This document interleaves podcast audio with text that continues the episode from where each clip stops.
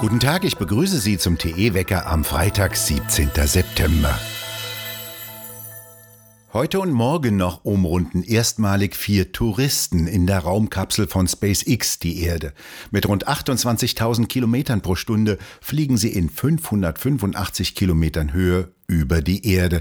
Das ist noch einmal fast 200 Kilometer höher als die internationale Raumstation ISS, die in etwa 400 Kilometern Höhe die Erde umkreist. Immerhin haben die Passagiere Mut, es ist kein Pilot an Bord. Inspiration, wie die Kapsel heißt, fliegt vollautomatisch. Es dürfte also ungefähr so sein wie Taxifahren ohne Taxifahrer. Inspiration ist ein handlicher Viersitzer, geräumig im Vergleich zu den früheren engen Apollo-Kapseln. Sie kann insgesamt bis zu sieben Passagiere mitnehmen.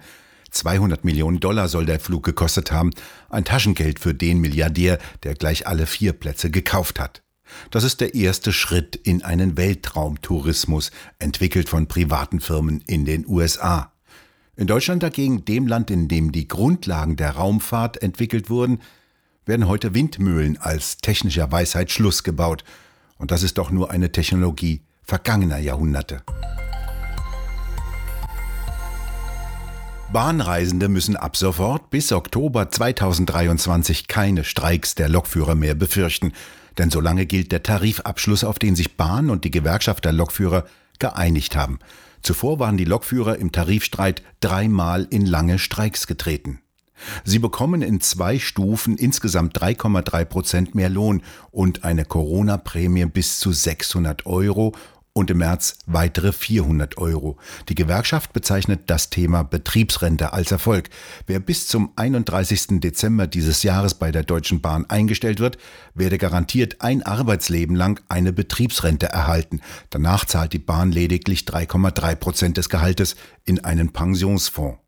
Doch die Lokführer haben trotz der Lohnerhöhung weniger Geld in der Tasche. Schuld ist die Inflation.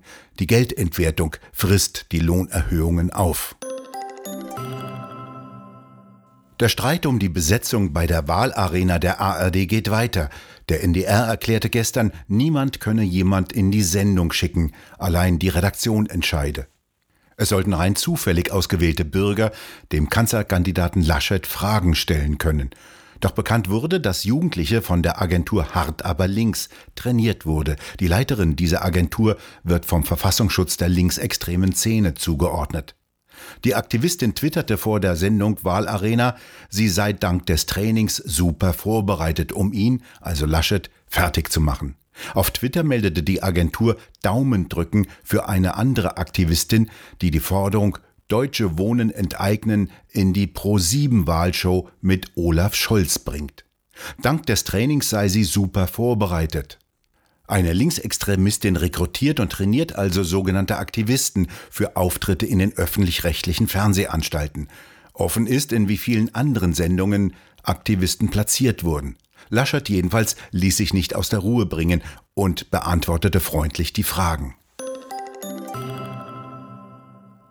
Der deutsche Steuerzahler bezahlt in den kommenden beiden Jahren 100 Millionen Euro an die palästinensische Autonomiebehörde. Das hat gestern das deutsche Vertretungsbüro in Ramallah mitgeteilt. Offiziell sollen die 100 Millionen für neue Projekte der palästinensischen Wirtschaft verwendet werden. Bereits Ende Mai hatte Deutschland 40 Millionen angekündigt, die in den Gazastreifen fließen sollen. Ab sofort gibt es bei der EU eine neue Behörde. Die neue EU-Gesundheitsbehörde HERA soll als Reaktion auf Corona gefährliche Erreger schnell entdecken und dafür sorgen, dass künftig Medikamente und Impfstoffe schneller zur Verfügung stünden, heißt es. Etat der neuen Behörde bis 2027 6 Milliarden Euro. In Frankreich geht der lang andauernde Widerstand der Beschäftigten im Gesundheitswesen gegen Corona-Zwangsimpfungen weiter. Gesundheitsminister Véran sagte, es seien jetzt 3000 Mitarbeitern in Krankenhäusern entlassen worden, die sich nicht den gentechnischen Impfstoff spritzen lassen wollen. Im Krankenhaus von Montélimar werden Operationen nicht mehr ausgeführt, weil Anästhesisten suspendiert wurden, die sich ebenfalls nicht die gentechnische Spritze verabreichen lassen wollten. Dort streiken Krankenhausbeschäftigte schon seit Juli gegen die Zwangsimpfung.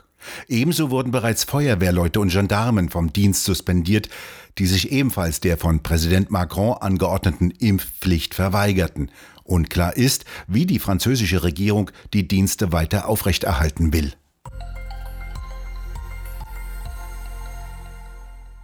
Gegen den früheren italienischen Innenminister Matteo Salvini sollte eigentlich in dieser Woche ein Prozess wegen Freiheitsberaubung losgehen. Er habe ein Schiff einer NGO mit Flüchtlingen nicht in einen italienischen Hafen einfahren lassen, so der Vorwurf. Doch unmittelbar nach der Eröffnung in Palermo wurde der Prozess vertagt. Giovanni Derio, Sie beobachten für Tichys Einblick die Vorgänge. Was ist da los? Ja, hallo an alle Leser und Hörer von Tichys Einblick.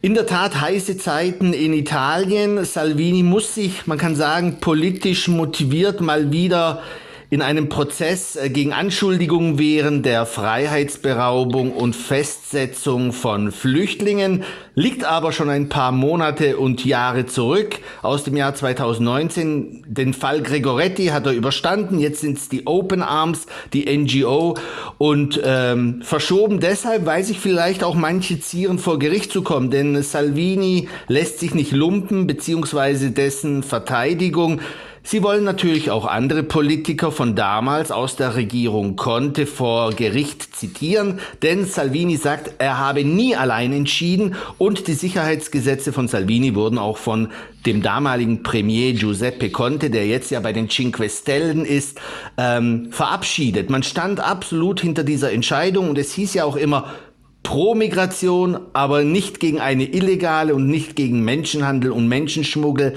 ja, die solche Überfahrten erst möglich machen. Die Zahlen sprechen ganz klar für die Politik von Salvini.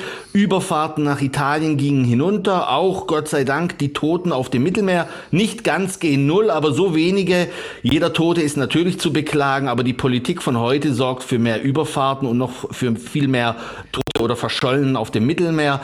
Man kann auch sagen, die Mehrheit der Italiener steht zumindest in dieser Migrationspolitik, die bisschen rigoroser ist, absolut auf Seiten der Lega mit Salvini. Und jetzt warten wir mal ab, was im Prozess im Oktober herauskommt. Wie gesagt, politisch motivierte Prozesse gegen Salvini und momentan wahrscheinlich auch verschoben, weil die andere Anwaltsseiten immer die Politiker ja vor Gericht sehen äh, möchten. Wäre kein gutes Zeichen für ähm, ja die Cinque Stelle, für Ex-Premier Conte für den Verkehrsminister Toninelli und so weiter. Es gibt noch einige. Salvini hat nie allein entschieden und darauf wird es hinauslaufen.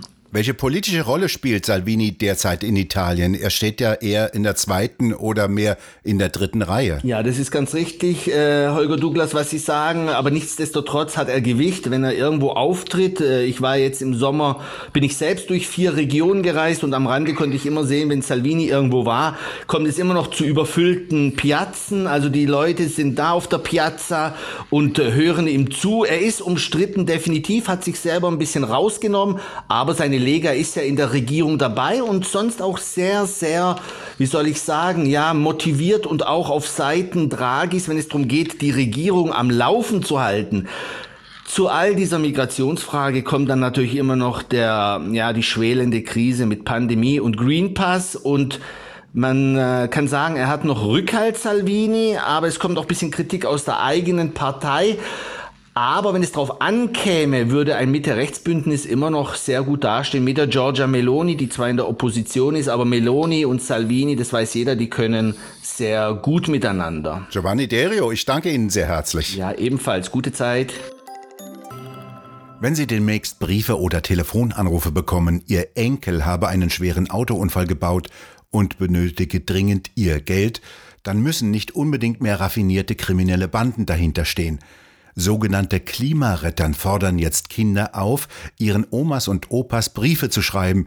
Die sollten doch eine Partei wählen, die sich so wörtlich für eine starke Klimapolitik einsetzt.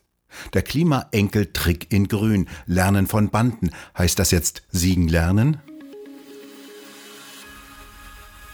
Heute ist der Himmel überwiegend bedeckt, es bleibt jedoch bis auf einige Regenschauer im Osten weitgehend trocken. Ähnlich ist es am Samstag und Sonntag. Doch im Südwesten könnte es Regenfälle geben. Wärmer als 20, 21 Grad wird es jedoch nicht mehr. Wir bedanken uns fürs Zuhören und schön wäre es, wenn Sie uns weiterempfehlen würden. Und wir hören uns am kommenden Montag wieder, wenn Sie mögen.